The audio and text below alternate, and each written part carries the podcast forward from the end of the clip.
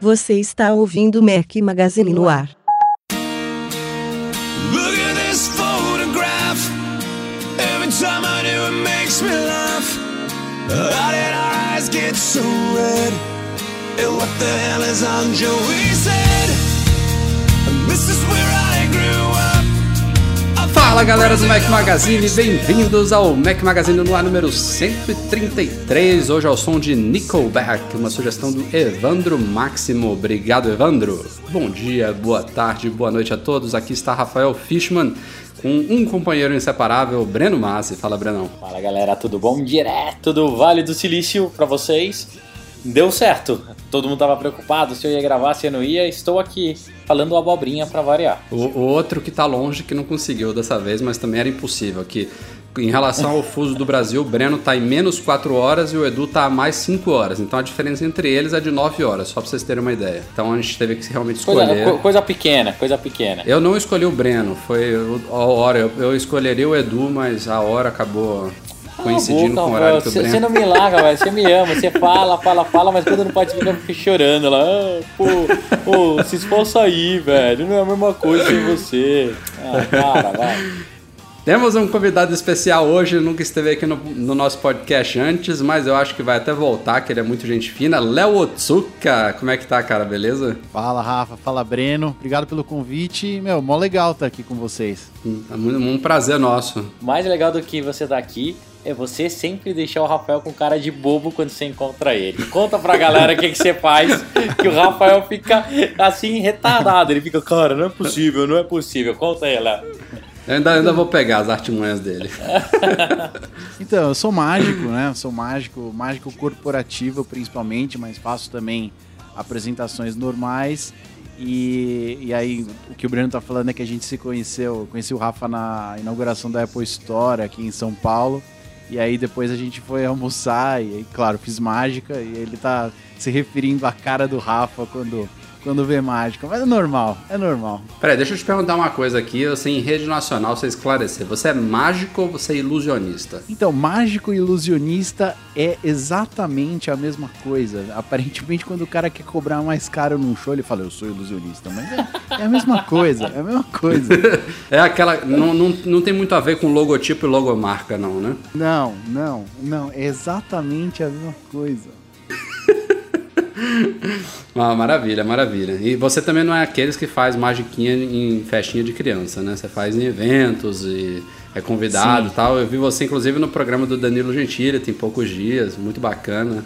Enfim, é, pelo pouco É, que não, eu vi você o- já o fazendo Léo- pessoalmente, o cara manda muito bem mesmo. O Léo Ah, é valeu. estrela, velho. Vira e mexe, ele tá na TV, cara. Ele já apareceu no CQC, Danilo Gentili, agora tá. É verdade, tem eu um lembro monte, do. CQC É. também. Foi uma boa É, eu, gosto, tá, de, eu gosto de colocar a mágica em situações onde geralmente não, não tem, né? Então, por exemplo, no caso do CQC, a gente fez. Fui fazer mágica para um político dentro do Proteste Já, usando a mágica para ilustrar o absurdo que o cara tava fazendo com, com uma cidade lá, X. E no caso do Danilo, eu participei da rodada da noite, onde geralmente só tem humoristas, né, fazendo as, piada- as piadas ali. E aí eu fiz algumas mágicas com um quesinho cômico ali, mas o principal era ilustrar as notícias da semana com, com mágica, né?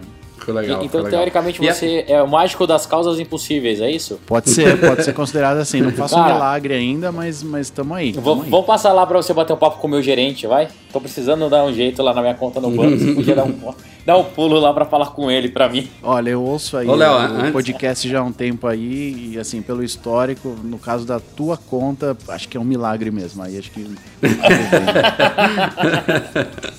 Mas fala rápido. Antes da gente entrar nos, antes da gente entrar nos temas da semana aqui do nosso podcast, também lembrar que você agora é um podcaster também, né, Léo? Fala um pouquinho aí sobre o seu projeto, tá? Acho que no quinto episódio, é isso? Sim, a gente tá no quinto, acabamos, de gravar o sexto, né? E assim, é, tem, tem uma frase, né, famosa aí que fala que qualquer tecnologia suficientemente avançada é distinguível de mágica. Então, assim, eu sou mágico, mas sou apaixonado por tecnologia, acompanho o mundo Apple já há quase 10 anos. E o meu novo projeto é o FAQ 21, que é a abreviação de frequentes e amplas questões do século 21, que é um podcast em que eu e o Cris Arruda a gente conversa sobre tecnologia, mas com uma abordagem mais filosófica, do tipo, a gente conversa sobre questões do tipo, para quem é o Apple Watch, né? Quem vai usar de fato o Apple Watch? O que está passando na internet, né? Igual a gente fala antigamente, o que está passando na TV, mas e hoje em dia? Como que isso acontece na internet? Como se portar com portáteis? A gente falou de etiqueta digital. Então, é, fica o convite aí, depois que vocês ouvirem o Mac Magazine, para ver o, o, podcast, é bem novo mesmo. Então, a gente está super aberto aí a sugestões, comentários, vai ser muito legal. Show de bola. Então, Qual que é o site dele? É fac21.com, faq21.com, mas a gente está na iTunes Store, no SoundCloud, é só procurar a gente aí em todas as redes que no site tem, tem um, todos os links para vocês. Né? Boa. Me convida um dia para fazer uma zona lá também. Será um prazer. Será um prazer. me convida, né? Tipo, me convida. Já, já, quero... já, estou, já estou me convidando, óbvio. Ah, você sabe, eu sou direto e reto. Vamos então, achar vamos, uma, uma questão bem tópicos, ampla pro, pro Breno. Vamos lá.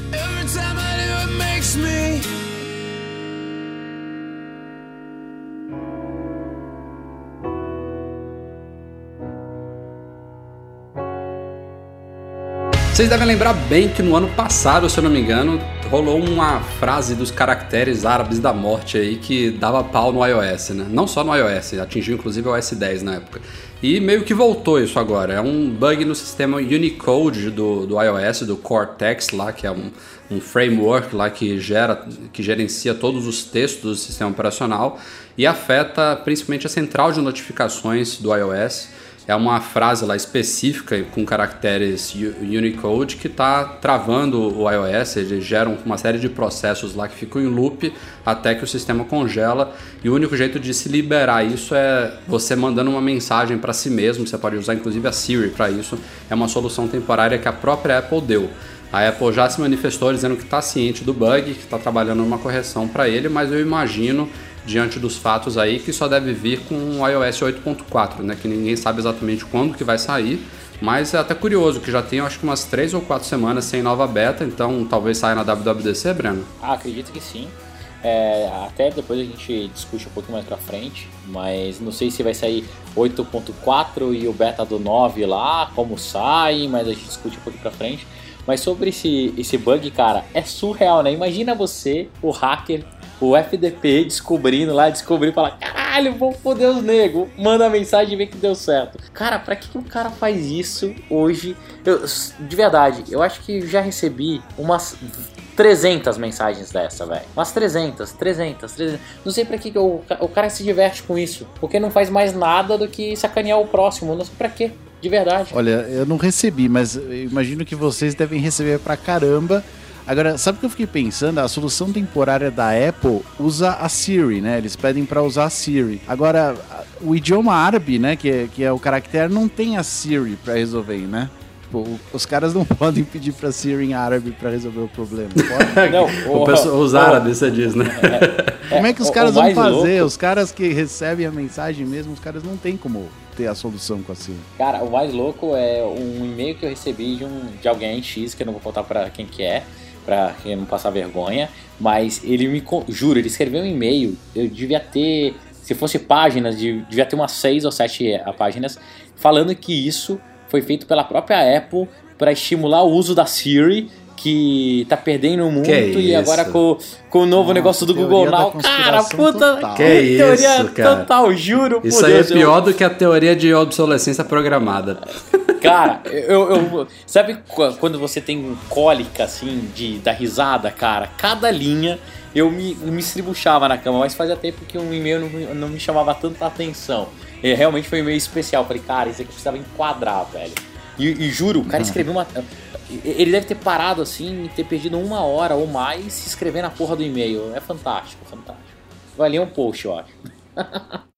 Semana de rumores, né? Quando vai chegando o evento da Apple, os rumores aquecem mais do que já são aquecidos em se tratando de mundo Apple. A gente tem alguns para falar aqui, eu vou falando um de cada vez e a gente vai discutindo eles aqui pontualmente. O primeiro se chama Proativo é um recurso proactive em inglês que o 925 Mac falou que a Apple está desenvolvendo para expandir as capacidades da Siri, principalmente, e do Spotlight do, do iOS. Seria basicamente uma resposta, ou aos haters de plantão, uma cópia do Google Now, digamos assim, no iOS. É, a ideia é tornar o Spotlight e a Siri mais inteligentes, mais proativos, como diz o nome né, do recurso é, de forma que o usuário não tenha que necessariamente perguntar certas coisas para obter informações. O Google Now já faz isso muito bem, mas é, ele só funciona de forma primorosa mesmo no Android, porque é onde ele é incorporado nativamente. No iOS, a gente tem o Google Now dentro do aplicativo Google, né? tem um aplicativo que chama Google, é o de busca do Google geral deles mas a Siri, sem dúvida nenhuma, merece algo melhor. E é aí que vem esses rumores sobre esse recurso que a Apple está desenvolvendo. É uma forma de integrar a Spotlight com a Siri, com contatos, com mapas, com calendário, enfim.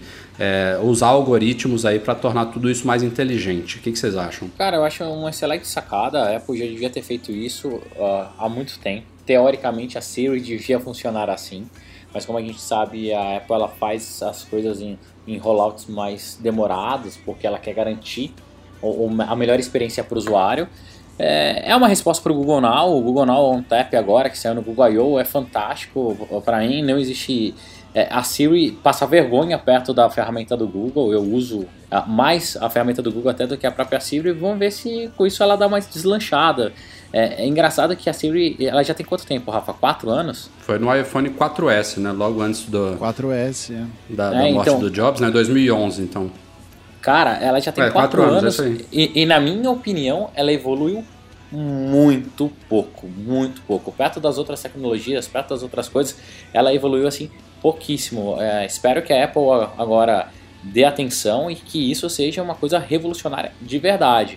Eu, eu, queria muito uma coisa muito parecida com o Google Now para o iOS, onde você possa conversar. Até mesmo a Cortana do, do Windows é, é muito melhor do que a Siri. Então vamos, Apple, sacode a poeira e corre atrás, vamos lá. É, eu acho que no caso do Apple Watch, que o Apple Watch está trazendo bem mais a Siri para o primeiro plano, eu acho que no caso dessa função proativo faz mais sentido ainda, né? Eu acho que a integração do, do, dessa função com o Apple Watch eu espero que ela exista, eu acho que vai fazer muito mais sentido, porque se são notificações rápidas, coisas que o iPhone está acompanhando ali o seu dia a dia, acompanhando os seus dados, eu acho que é o tipo de informação que você quer lidar com ela rapidamente também. Então eu acho que o Apple Watch vem casando muito bem com isso. Então se rolar essa integração, acho que deve ser bem bacana. Tem um, tem um detalhezinho nesse rumor que é um tanto polêmico. Ele, ele fala que a posição do Spotlight no iOS pode vir a mudar de novo. Não sei se vocês se lembram, até o iOS 6, o Spotlight, que é o sistema de busca do iOS, ele Sim, ficava na primeira, tudo, primeiríssima né? tela, né? Antes dos, dos primeiros aplicativos, à esquerda ele ficava.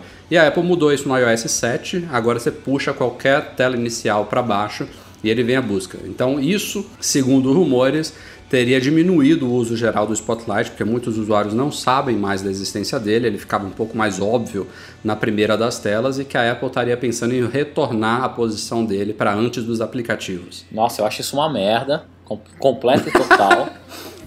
Falando claro e grosso, cara, é uma bosta, uma merda.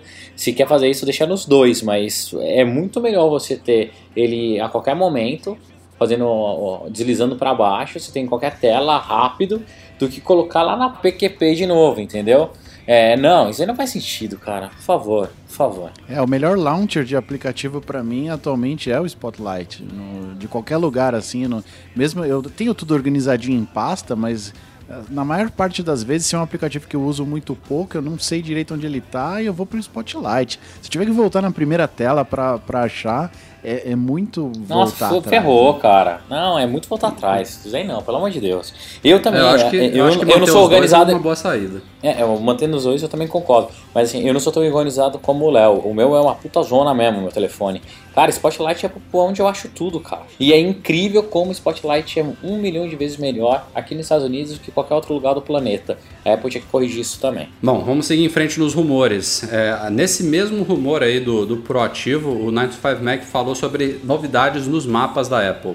Uma delas é um recurso chamado Navegar por perto de mim, em inglês Browse, Browse Around Me.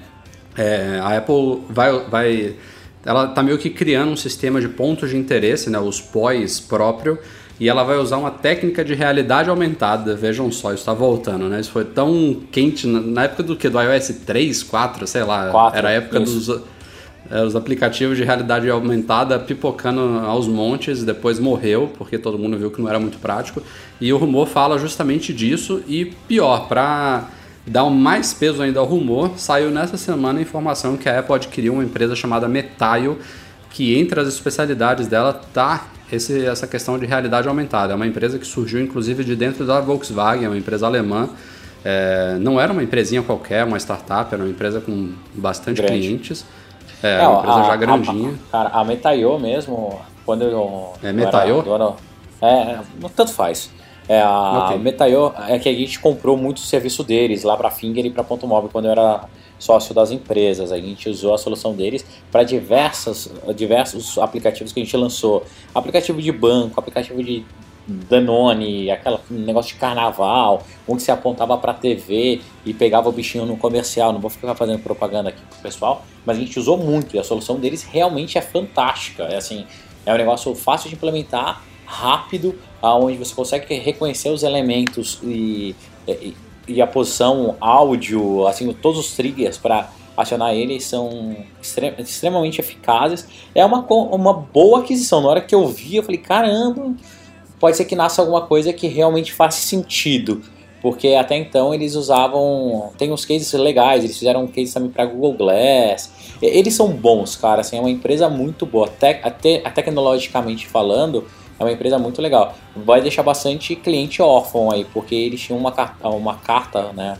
De. uma cartela de clientes grande, cara. É, Verdade. vai, vai ter muito órfão aí, porque a Apple geralmente ela compra e mata, né? Fala, ah, agora você não vai vender mais pra ninguém, é só nosso, se vira. Então vai- você vai ver muita gente triste por aí. Mas, cara, em relação aos os mapas, eu lembro lá no iOS 1, daí que não tinha app, quando saiu a loja, a iOS foi dois ou três, não lembro, é, que o aplicativo que mais fez sucesso era um aplicativo de qual nome?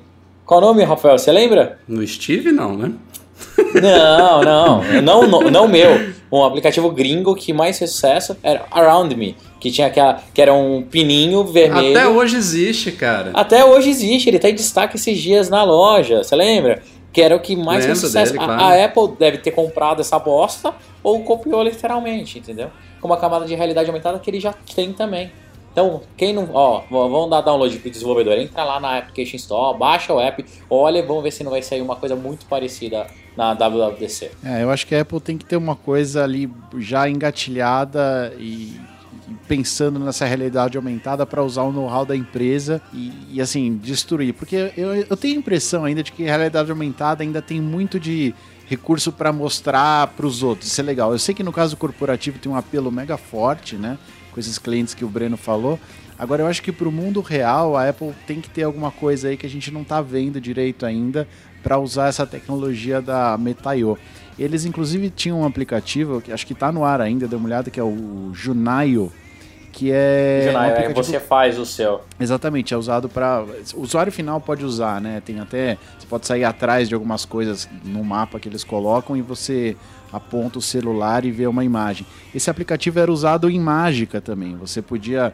eh, tinha algumas ideias que você configurava, por exemplo, uma previsão eh, que está escrita ali de alguma forma, então o aplicativo já vai reconhecer, você apontava o celular e revelava. Isso podia acontecer, enfim, o efeito era muito grande. Agora, o aplicativo era usado, era muito legal. Agora, do ponto de vista usuário final, mesmo, pro povão, eu quero muito ver qual que vai ser a implantação disso. Seguindo em frente em rumores, que tem mais três ainda pra gente falar. Um é ousado, ainda tem a ver com mapas. É, a gente viu já tem uns, se não me engano, uns dois meses, aquelas vans, uns, uns carros di- diferentes aí que a Apple instala umas espécies de câmeras sensores no topo. É, na época estava se falando que era alguma coisa relacionada a um concorrente do Street View. Depois os rumores se viraram para a questão do carro da Apple, que seriam sensores aí de mapeamento, de teste, enfim, de carro automático, autoguiado.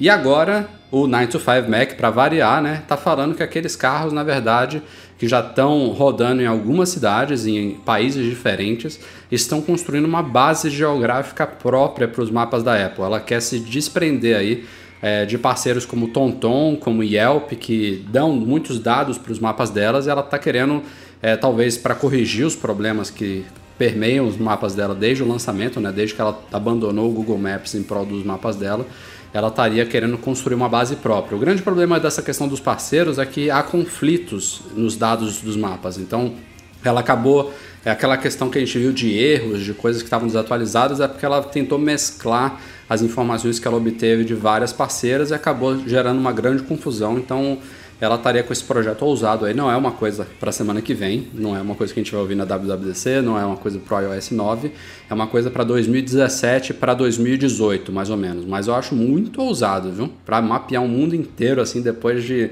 um Google com head start aí animal de, sei lá, uma década na frente dela até 2018. E mapa é uma coisa dinâmica, né, Rafa? É, tem, tem muito disso de mudando. Os caras é, colocarem um tempo de preparação aí de dois, três anos praticamente de, depois de assumir a burrada que os caras fizeram, né, com o lançamento, sei lá, prematuro dos mapas. Então assim, é, é meio complicado mesmo. O Google já era forte antes da aquisição do Waze, Maps já era mega forte e tal.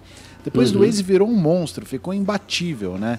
Então assim, uma estratégia em, em que a Apple na teoria vai quase que começar do zero, deixar de lado as bases de parceiros que ela tem, que tudo bem, podem ser contraditórias, mas é, essas bases são alimentadas pelos usuários, eles estimularam a galera a contribuir né, na época. Então, assim, é ousado mesmo, né? Ousado mesmo. Não sei o que o Breno acha, mas. Eu acho que a Apple perdeu uma oportunidade aí da, com essa questão do Waze. Eu acho que se ela, se ela tivesse sido a empresa adquirir, ela poderia ter adiantado um tanto aí nesse, nesse caminho do desenvolvimento dos mapas dela, né? Foi bem logo depois, né? Do, do abandono do, do, do, dos mapas do Google. É, não foi muito tempo depois que o Google abocanhou o Waze. É, eu acho que foi por aí. E assim, então o Waze tem tanta coisa alimentando, né? A questão de trânsito, né? Dos usuários que vão informando à medida que eles estão usando, já vai alimentando. É, eu, eu, queria muito saber, na verdade, qual que é a porcentagem de uso Google Maps barra Waze. Eu, eu usava muito Google Maps, abandonei, tô só no Waze agora. Eu sei que base comum, né? Atualmente eles unificaram ao máximo ali mas assim, ficou, ficou pequeno, ficou assim, se a Apple ainda não começou a expansão real dos mapas, é, vai ficando cada vez mais tarde e agora falar em começar tudo de novo é, pode ser um tiraço no pé. Mas de novo, eu torço para não estar tá vendo uma coisa incrível, que os caras anunciam uma bomba aí pra gente e, e aí fique todo mundo surpreso de novo, né? Eu acho que não vai dar em nada. Eu acho que. Eu só, eu só acho, eu só discordo do pessoal que fica detonando tudo que é, eu não, não, digo só em relação a essa questão dos mapas entre Apple e Google, é, mas falo de uma forma geral, quando as pessoas criticam um concorrente, é, criticam um concorrente, a, a, a, palavra é basicamente essa, não preciso nem explicar. É, tipo assim, lança um novo produto ou lança um novo serviço de qualquer área, qualquer segmento, aí o pessoal detona aquilo ali porque já existe não sei qual empresa ou qual produto, qual serviço que faz aquilo ali muito bem. Tipo, como se não precisasse existir algo para desafiar, né? É a concorrência que, que, vai alimentar, na verdade, né? Se Exatamente. O cara é. sem concorrência, a tendência é a coisa ficar estagnada, né? É, eu concordo que a, que a Apple ainda tem muito chão para andar em relação ao Google, mas é, é, importante uma empresa do, do porte dela chegar aí para desafiar, né? No mínimo, os mapas do Google podem ter tá melhorando de uma forma um pouco mais rápida do que eles estariam melhorando se não existisse a Apple nessa área. Mas enfim, vamos, vamos acompanhando esses rumores. O Breno deu uma saidinha, daqui a pouco ele volta aí, com certeza. É, o próximo rumor diz respeito ao sucessor do Beats Music, que é internamente chamado de Apple Music, a gente não sabe muito bem se esse vai ser o nome é, do serviço para o usuário final, né? Dizem Apple Music, ele seguir, se for Apple Music vai seguir bem o padrão dos nomes recentes da Apple, né?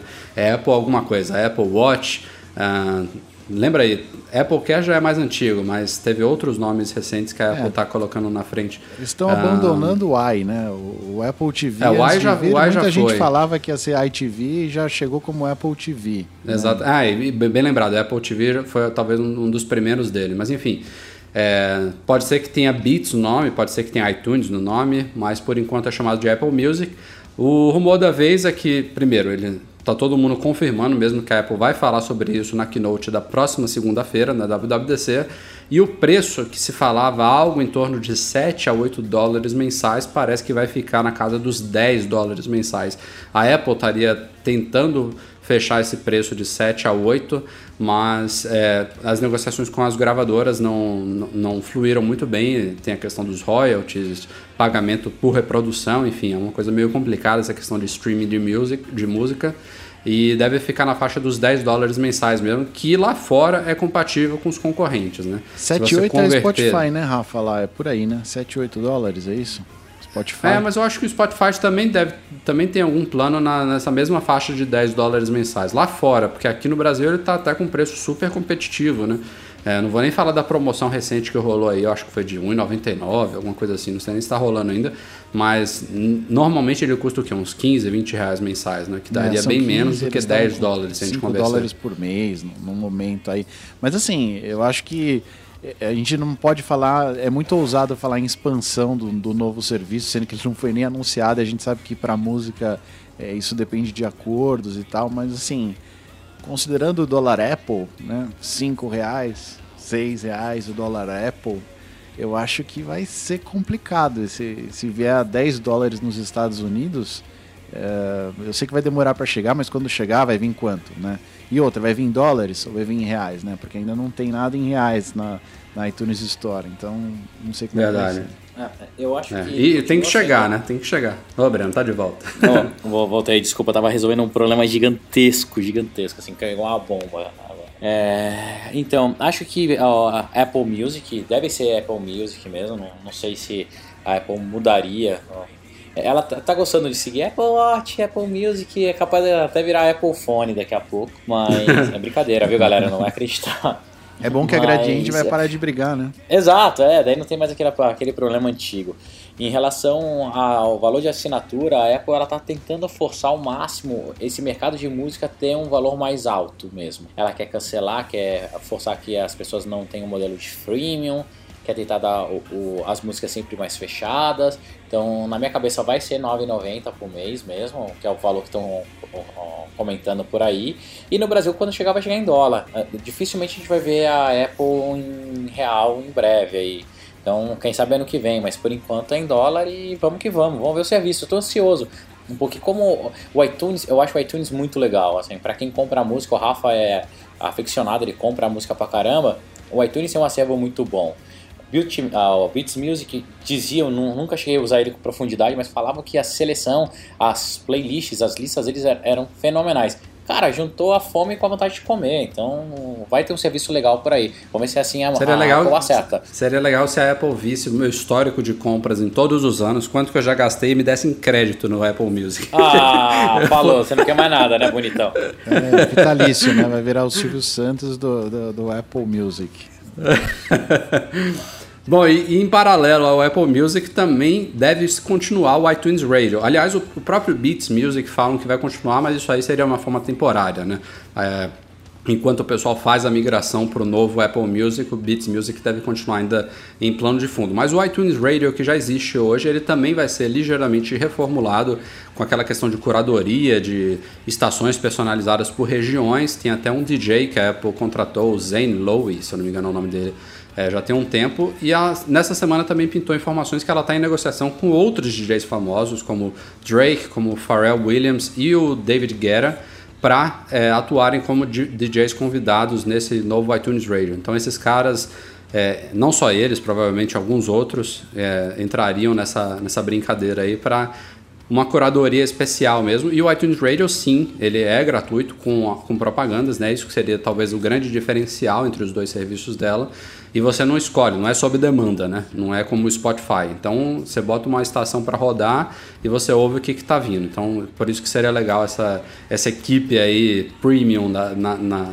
no comando do iTunes Radio. Então, é, eu até agora estou começando a entender mais por que, que ele seria mantido, né? Eu acho que faria, se a Apple conseguir apresentar isso bem para o consumidor, destacar bem quais são as diferenças de você comprar uma música, de você ouvir o iTunes Radio, ou então você ser assinante do Apple Music, eu acho que pode dar certo. É, eu acho que a gente está falando em, em, na possibilidade do iTunes Radio morrer. Só que interessante é que ele nem chegou, né, em outros países. Ele está nos Estados Unidos, acho que no Canadá também, é isso, Rafa? Ele tava em... É, acho que Aust- Austrália e só. É, tá Não- em não pouquíssimos expansão países internacional e a gente já praticamente tá nenhuma falando em dele. talvez acabar com isso, né? Então, é, eu imagino que se, se o Apple Music chegar inicialmente nos Estados Unidos e depois chega em, outro- em outros países, esses outros países já vão ter também essa curva de aprendizado para entender, ah, tá, o Apple Music é para isso, mas também chegou agora o iTunes Radio, e aí, mas tudo bem, né? Um chama iTunes Radio, outro é Apple Music. Não sei, né? Tô, tô achando ainda a coisa muito bagunçada ainda. Não acho muito a cara da Apple ter, ter tantas frentes assim, não. É, é. Eu, eu, eu tô entendendo porque a gente está acompanhando os rumores, a gente sabe os detalhes, mas realmente, pensando no público em geral, pode ser confuso. Vamos ver o que mais que ela vai fazer. Eu acho que essa semana que vem a gente vai ouvir muito sobre isso. Quando o Apple Watch chegou ao mercado, o pessoal começou a analisar o funcionamento do sensor de batimentos cardíacos dele e percebeu que é, no, no uso normal, no uso durante o dia, ele calculava, ele tirava sua, seus batimentos cardíacos uma vez a cada 10 minutos, meio que um reloginho. A não ser que você tivesse com um aplicativo de exercícios ativado, é, se exercitando, correndo, andando, enfim. E aí sim os batimentos eram, são medidos a cada 5 ou 10 segundos, se não me falha a memória. Quando saiu o WatchOS 1.0.1, que a gente discutiu no último podcast, ou nos últimos dois podcasts, isso mudou. E inicialmente a gente noticiou como um bug, porque realmente a Apple não falou nada disso, não tinha nenhuma informação no changelog sobre alguma mudança disso. Ele simplesmente deixou de fazer a medição dos 10 minutos eh, de uma forma constante. Ele continuava fazendo medições esporádicas, mas não mais a cada 10 minutos. A medição durante exercícios continuou normal. É, a Apple, depois de alguns dias depois que surgiu essa informação, ela atualizou o artigo de suporte que fala sobre batimentos cardíacos do Watch e ela adicionou uma informação lá um tanto curiosa que explica, bota aspas aí, não explica, o porquê é, desse comportamento no WatchOS 1.0.1. Ela diz que ele mede ainda a cada 10 minutos, mas só se você ou seu braço não estiver em movimento. Eu não entendi direito o porquê disso. Ela simplesmente disse se você estiver em movimento, ele não vai fazer o registro dos batimentos. É, há quem diga que é uma forma de economizar bateria, de melhorar a autonomia do watch, mas essa é a única coisa que o pessoal não reclamou desde o lançamento do relógio é com relação à bateria. Que a Apple fez tanto suspense, né? Tanta aquela coisa, ah, a bateria não vai durar um dia, tem que recarregar toda noite, que o pessoal estava esperando o pior e viu que às vezes você chegava ao final do dia ainda com 20, com 30% de bateria. Então o pessoal não tinha muito o que se queixar, ou seja, não vejo isso como uma medida necessária para esse primeiro update. Acho que a Apple atualizou o artigo para justificar o comportamento, mas eu imagino que no próximo, no próximo update volte a ser como antes. O que, que vocês acham? Breno Masi, developer. Breno Masi. Olha, eu acho que se a mudança Não, não, é pela ó. bateria, se a mudança é, é- A questão é bateria, eles podiam É ter hipótese, né? transformado isso. É, Não. mas se fosse isso, eles podiam de repente ter colocado uma opção para isso. Do tipo, ah, você quer ter mais ou menos leituras dos seus batimentos ao longo do dia. E, e também eu tinha pensado que poderia ser alguma coisa em relação à precisão, mas também não é, porque no, no exercício físico você está mexendo mais do que num com o braço. É, não é. Então não vejo muita, muita explicação, não. Cara, eu acho que não é bateria. Hum, não sei se eles não querem admitir que é bug. De verdade não dá pra saber, cara, o que, que acontece na cabeça da, da Apple, né? Mas de verdade eu não sei. É, o, a- mas puxando pro outro lado, a questão da bateria, Rafa, realmente a bateria do Apple Watch é fantástica. Igual, agora são 18 e 21 aqui no Vale. Eu tô com 55% de bateria no Apple Watch, com certeza. Fantástica não para um dia, né? Claro. é não, cara, ela dura até dois, Rafa. Se você não fica lá mexendo nele absurdamente, dura até dois. É, Não, mas o que eu quero o- dizer é que a gente tá, a gente tá nivelando por baixo, né? Porque o ideal Ah, seria não, ela durar, sim. sei lá, uma semana. Ah, É, não. seria show de bola, né? existe, Mas cara. aí é outra tecnologia, eu acho que tá, tá bem longe ainda de, de alcançar isso. Né? Né? É, eu assim, fico é- indignado com isso. O, o problema todo é que eu, eu não sei o, como que a Apple vai tratar isso agora, já que eles vão abrir o novo SDK. O novo SDK, ele vai deixar você rodar aplicativo mesmo nele. É, É, vamos vamos aplicativo- puxar, já era o próximo, era o próximo, era a próxima Isso, é, pauta, eu então- já vou pegar seu gancho aí. É, a Apple quando lançou o, o atual SDK, que não é bem um SDK, é tipo um framework chamado WatchKit, que é a forma como desenvolvedores criam aplicativos para o Watch. Hoje em dia, né, ela anunciou isso, já liberou muito antes da chegada do relógio ao mercado, ainda no ano passado, então os desenvolvedores já podiam lá pelo simulador começar a desenvolver seus aplicativos para o Watch. É um, um framework super limitado porque ele depende totalmente do iPhone para fazer os aplicativos funcionarem. E não só isso, mas são aplicativos para iPhone. Você não tem ainda uma loja específica de aplicativos para o Watch. Né? Vocês veem que são todos os aplicativos são updates dos aplicativos já existentes para iPhone que ganharam suporte também ao Watch. Isso vai mudar em breve, a Apple já tinha citado que mudaria, mas o John Williams, que é o chefe de operações da Apple, né, o vice-presidente sênior de operações da Apple, ele esteve numa conferência recente, a Code Conference lá do Recode, é, e ele falou na entrevista, foi talvez a grande novidade da entrevista dele, que o SDK completo do Watch, pelo menos um preview dele, vai ser apresentado e liberado nessa WWDC na semana que vem. Então, para mim, pelo menos, é até antes do que eu esperava. Eu achava que isso viria mais por final do ano, até considerando que o Watch está chegando agora ao mercado, né? É, talvez pouca gente já conseguiu receber, ainda tá aquela coisa louca dos estoques. Mas, segundo ele, daqui a alguns dias a gente já vai ver um preview disso. E aí, como o Breno estava falando, né? A gente já tá, aí a gente já tem aplicativos realmente mais capazes, aplicativos inclusive com possibilidade de acessar os sensores do watch, a própria coroa digital vai dar para brincar de algumas formas, o Force Touch. Então, a, o que a gente está vendo de aplicativos é só o começo, né? No caso do Watch. É, eu acho que é só o começo. A gente vai ver dos desenvolvedores, dos desenvolvedores agora coisas que a gente não podia ver antes com o WatchKit. Exemplo, aplicativo para monitorar sono, é, acesso direto aos sensores, é, usar o, quem sabe o NFC dele para fazer é, liberação de porta, abertura de carro, abertura de catraca. Então tem agora, dependendo de como for esse SDK, vai abrir possibilidades incríveis, incríveis para isso. E eu espero de verdade que a Apple tenha feito esse primeiro esse é, WatchKit para otimizar a bateria, otimizar todos os processos. A gente tem a, tem a versão aí dele 2.0 que deve ser liberada na WWDC, a versão beta para poder rodar os aplicativos nativos e que isso não consuma a bateria absurdamente e que agora eles tenham encontrado o balanço entre dar liberdade para o desenvolvedor fazer as coisas, mas com autonomia de bateria pelo menos de um dia.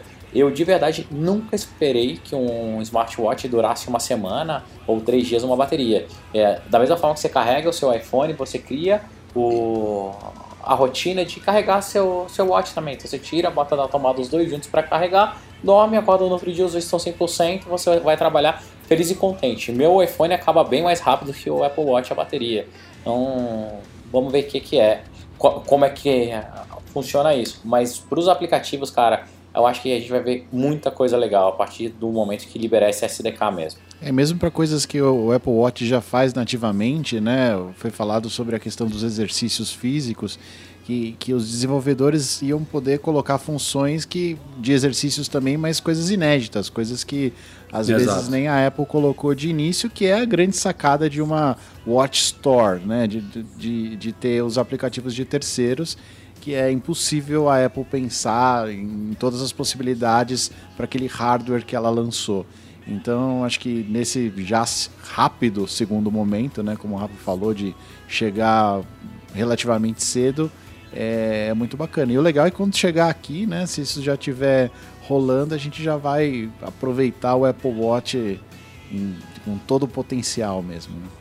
ansioso, vamos ver. É, pra vocês terem uma ideia do, do, do quanto que isso representa, do, do, do, quanto que a gente pode ver de evolução, olhem, dê uma pesquisada aí, até no Mac Magazine mesmo, a gente cobria muito aplicativos na época lá de, do começo da App Store, vejam como é que eram os aplicativos para iPhone em 2008, em 2009 e vejam o que, que a gente tem agora. É, é, não, não, não, acho que a gente vai ver esse tipo de evolução simplesmente quando sair o SDK esse ano. Né? A Apple promete o SDK ainda até o final desse ano. É, mas é, ele, ele já vai abrir portas e a experiência que os desenvolvedores já têm desenvolvendo para iOS como um todo, né? tanto para iPhone quanto para iPad, agora já adaptando para a tela menor do, do Watch, já dá um, um avanço bom, aí, uma flexibilidade boa para a gente ver o que, que vai surgir em breve. Mas o importante é isso, é que a Apple viu a importância, né? já, já sabe o quanto que isso pode fazer toda a diferença no sucesso do produto no mercado e está correndo para liberar o quanto antes para o pessoal. Então, vamos ficar ligado. E a WWDC tá chegando, né? Hoje é dia 2 de junho à noite, estamos gravando esse podcast, são agora 10 e meia da noite. Na segunda-feira, 8 de junho, pela manhã, começa a Worldwide Developers Conference 2015. É o evento do ano para a Apple, basicamente, é o evento de desenvolvedores, é o evento que ela também anuncia muitas coisas importantes. É, temos algumas coisas para falar aqui sobre a WWDC. Primeiro que, claro, teremos cobertura completa do Mac Magazine, já anunciamos lá no site, colocamos nosso ticket no, do Passbook. O live.macmagazine.com.br já está configurado com o nosso computador lá tradicional. A gente vai fazer o nosso live blogging, como sempre, em português, ponto a ponto de tudo. A Apple também já liberou o canal da transmissão ao vivo, tanto na Apple TV é, já colocou um link também lá no apple.com para quem quiser acompanhar pelo Mac ou pelo PC. Então vai dar para acompanhar o evento, como sempre, a transmissão em vídeo. É, em inglês, claro, de tudo que for anunciado por lá. Aqui ou chinês, né, começa né, às ou chinês, né, como rolou uns dois ou três eventos atrás. A Keynote, para quem está perdido, começa às 14 horas pelo horário de Brasília, do dia 8 de junho. A gente começa a nossa transmissão é, sempre uns 15 minutinhos antes, então 1h45 da próxima segunda-feira, no live.macmagazine.com.br. Outra coisa, o aplicativo da WWDC para iOS também já foi atualizado, já está com todas as informações, todas não, né? As informações que podem ser divulgadas sobre o cronograma do evento, né? Muita coisa ainda está secreta lá até o fim da Keynote mas o aplicativo já foi atualizado, já está disponível. E hoje também, terça-feira, o Moscone Center, que é o centro de convenções onde é realizado o evento, já começou a ser decorado lá com aquela tradicional maçãzona gigante lá fora. A gente vai acompanhando esses preparativos aí de tudo pro evento. Estão ansiosos vocês dois? Pô, pra caramba. Olha, eu vou achar legal se vazarem umas fotos de umas televisões ligadas a algumas caixinhas pretas ali. Eu, eu vou achar legal.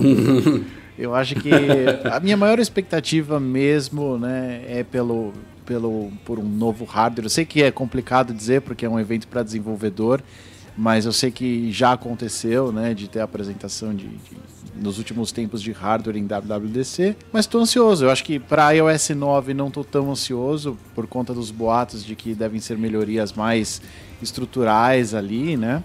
Mas eu acho que pensando em Apple TV e todas as possibilidades de um novo hardware, né? E isso inclui os novos serviços e tudo aquilo que a gente já comentou até aqui. Eu acho que pode, pode ser uma WWDC bem, bem produtiva. Eu acho que a gente tem que gerenciar as expectativas. É normal, acho que quem já viu dois, três eventos da Apple já entendeu isso. A gente tem que entender que é um evento para desenvolvedores e então o que vier é lucro, né? Vamos lá. Cara, eu tô mega empolgado, acho que vão ter algumas novidades interessantes, mas hum, nada de hardware, essas coisas ferradas. Se aparecer vai ser uma Applezinha TV. E queria muito o SDK, tanto da Apple TV. Pô, tá menosprezando ela, Breno? Que não, tô menosprezando, cara, mas é ok, né? Aí se contentar agora com a Apple TV, vai falar, nossa, que legal, Apple TV. Não é. é Depende okay. do que for Deixa essa Apple TV, né? Isso, exato. Se ela tiver um SDK, legal pra caramba, mega revolucionária, mas pelo que eu estou vendo, não vai ser nada assim, cara. Não vai ser nada surreal, entendeu? É, vai ser uma Apple TV como outra qualquer. Então, ah, vai ter YouTube? Tô, tô porque a minha Apple TV não tem YouTube mais. Se vier com YouTube, pra mim tá ótimo. Maravilha. Obrigado, Apple. Valeu aí. Agora voltou o YouTube. Obrigado. Boa, boa. Aí, ó. Igual, você lembra ah. quando tiraram o mapa, da, o mapa do iPhone? Como é que foi? Então, assim, vamos... Vamos setar a expectativa um pouquinho mais baixa, mas ansioso, né? Segunda-feira, já tá aí. Segunda passa rápido. Ah, eu acho que ela tem que pelo menos superar o que foi a keynote do Google I.O. Você foi, Breno. Você teve a mesma impressão que eu não, não tô dizendo que foi negativa, mas eu não achei, não teve nada não, bombástico. Não, teve nada legal. Não, não teve nada legal. É, assim, eu tava vendo um, uma reedição do Google I.O., do, da, da Keynote da WWDC, desculpa. Foi muito assim, ai, Android Pay, pô, igualzinho Apple Pay. Ah, depois lá o, o Brillo, né? É igualzinho o HomeKit. É, faltou coisa. A sala, cara, assim, uma coisa inegável. O Google sabe fazer evento. É, é, surreal. A sala foda pra caramba, os telões lindos, a apresentação ferrada. O, o, o caso que eles pegaram lá, lá do, do, aplicativo do Brasil de, de Recife para crianças uh, excepcionais, especiais, cara, é surreal, é muito legal, muito legal. Sabe, arrepiou. É, Eu não sei se é porque eu tenho filho ou trabalho com criança. Cara, me arrepiou inteiro. Isso foi legal. Mas o conteúdo do evento eu achei ok. É, tirando o Google Now On Tap, que é foda, é assim, é revolucionário, eu fiquei com um gostinho de quero mais. É, eu tô com medo disso se repetir também no keynote da Apple. Mas vamos esperar. Segunda tá aí, tá chegando mesmo. Então vamos ver o que, que Então, dá. eu, eu tava pensando sobre essa, o cronograma dos dois eventos, eu pensei, pô, se o Google vier com um- uma keynote fuderosa, a Apple vai ter um tempinho, pelo menos, para talvez empurrar alguma coisa que não estava planejada para tentar compensar o tempo. Mas o Google meio que setou um nível meio baixo, né? Então eu tô um pouco receoso de a Apple seguir realmente o que está se falando nos rumores, porque o que é certo, né? iOS 9 e iOS 10.11, que estão dizendo que vão ser realmente sistemas sem grandes novidades. É, qualquer novidade especial aí vai ser surpresa. Vão ser sistemas meio que de, de polimento mesmo, assim como foi anunciado o Android M, com poucas novidades também. É, é muito parecido o discurso é, do Google com os, os rumores sobre os sistemas da Apple. Essa questão do sistema do Apple Music deve ser falada também. Todos os rumores apontam que sim, tem nomes grandes apontando, confirmando o rumor, como o Wall Street Journal por trás. E de hardware parece que a novidade vai ser mesmo o Apple TV, até porque MacBook Pro foi atualizado recentemente, iMac foi atualizado recentemente, é, outros Macs também não tem tanto tempo, não tem basicamente nenhum Mac aí que precisa ser atualizado tão cedo e ninguém está esperando iPhone e iPad nesse evento, muito menos Watch, né, claro. Então, é, realmente em hardware a coisa está bem afunilada, parece que deve ser Apple TV e que a Apple nos surpreenda que seja talvez o grande chamariz desse evento, combinando não só o hardware novo, como também o SDK, que tem tudo a ver ele ser anunciado num evento de desenvolvedores. Né? Mas assim, espero que a Apple surpreenda. Tem. A gente viu algumas coisas saindo aí, como eu falei, dos updates de Macs é, é, recentemente que poderiam ter sido, ter sido colocados na keynote da WWDC e minha expectativa é, se a Apple liberou essas coisas antes, é porque a, a keynote da, da, da WWDC já estava muito cheia para deixar para lá. Então, espero que surpreenda. Vamos, É. vamos ver aí. Também, assim como o Léo falou, né? Eu já sou macaco velho, não jogo minhas expectativas lá em cima, mas sempre quero coisa bacana vindo da Apple, né? Se tivesse que atirar, Rafa, eu diria assim, olha, hoje mesmo saiu a notícia do, do HomeKit, né, que foi anunciado há um ano e, e não teve hardware ainda suportando o HomeKit até agora, né? Então, o HomeKit já soltou. Então, quer dizer, isso com certeza é controlado pela Apple, o momento em que essa informação vem a público. Então, Isso. isso é mais um motivo para a gente acreditar que vai ter muita coisa sendo anunciada ali. Eu acho que- Exatamente. que uma coisa, um bom palpite mesmo seria um iOS 8.4, por menor que seja a atualização. Eu acho que seria legal ali é, liberar o E o 8.4 OS e anunciar O o 9 10.10.4 também, que está em teste também. também, assim, deixar disponível quase que imediatamente. Eu acho que um anúncio ali, de, de repente, poderia caber quando no momento de falar dos resultados, falar de datas de lançamento da expansão internacional do Apple Watch, de repente. Boa. Primeira leve internacional, né? Eu acho que é um momento legal para anunciar, né? Até porque é de interesse dos desenvolvedores também, né? Tipo, agora o device está disponível em vários outros lugares, então é um estímulo para os caras.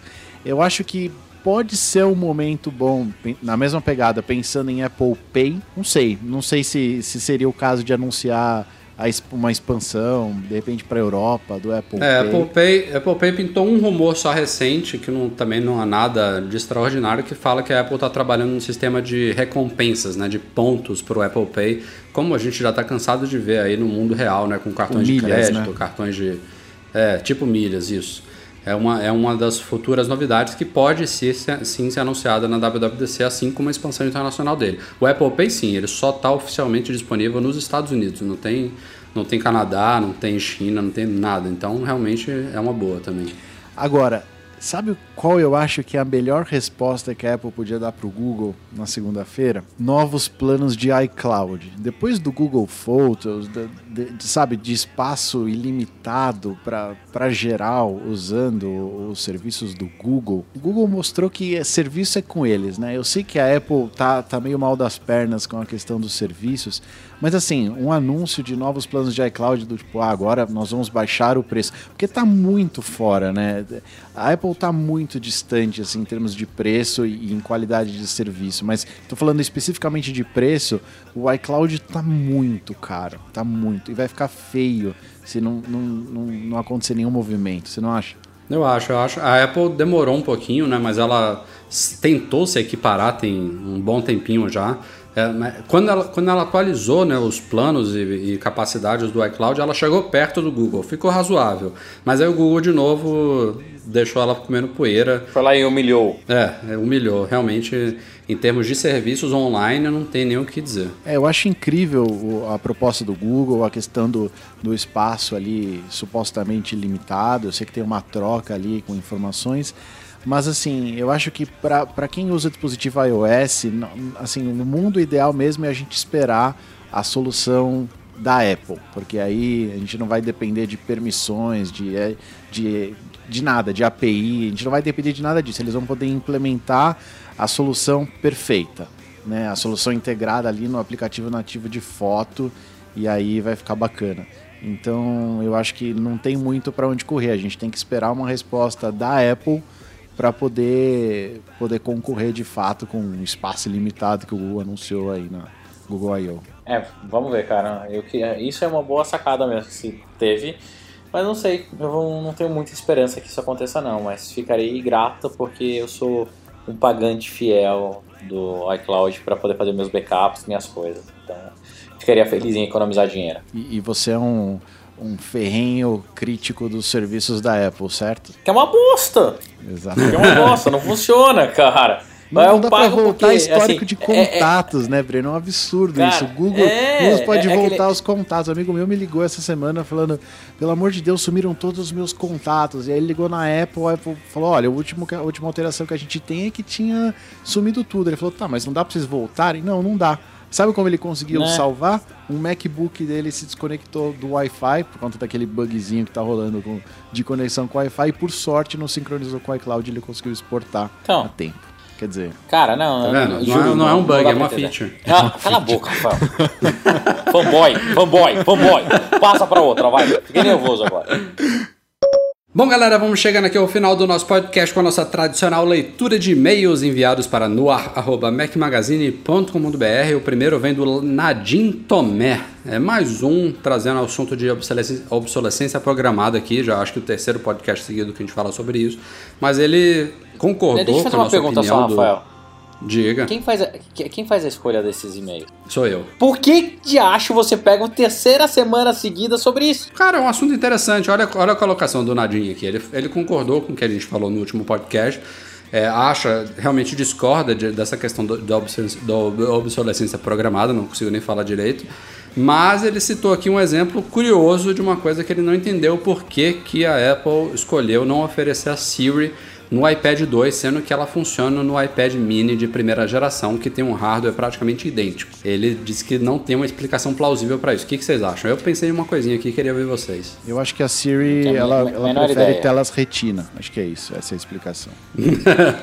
não, eu, eu realmente acho que isso, isso poderia ter sido empurrada pela Apple. Eu acho que ela aproveitou talvez uma frescurinha aí para cortar que tem a ver, eu acho, com o microfone do iPad. Não sei se o iPad mini chega a ter dois ou três microfones como os iPads atuais, mas pode ser que o microfone do iPad 2 não fosse bom o suficiente para funcionar bem com a Siri. A Apple tem aquelas aquelas linhas de corte de qualidade de testes dela. Não sei se foi o caso aqui. Não estou dizendo, não estou defendendo a Apple, não acho que ela fez a coisa certa, nem que fez a coisa errada, mas imagino que essa poderia ser uma, uma, explicação plausível, que os testes de experiência com na Siri do iPad 2 não foram tão satisfatórios e ela corrigiu isso no caso do iPad mini de primeira geração. Mas enfim, só para constar aqui mesmo, seguindo em frente, Rogério Vieira.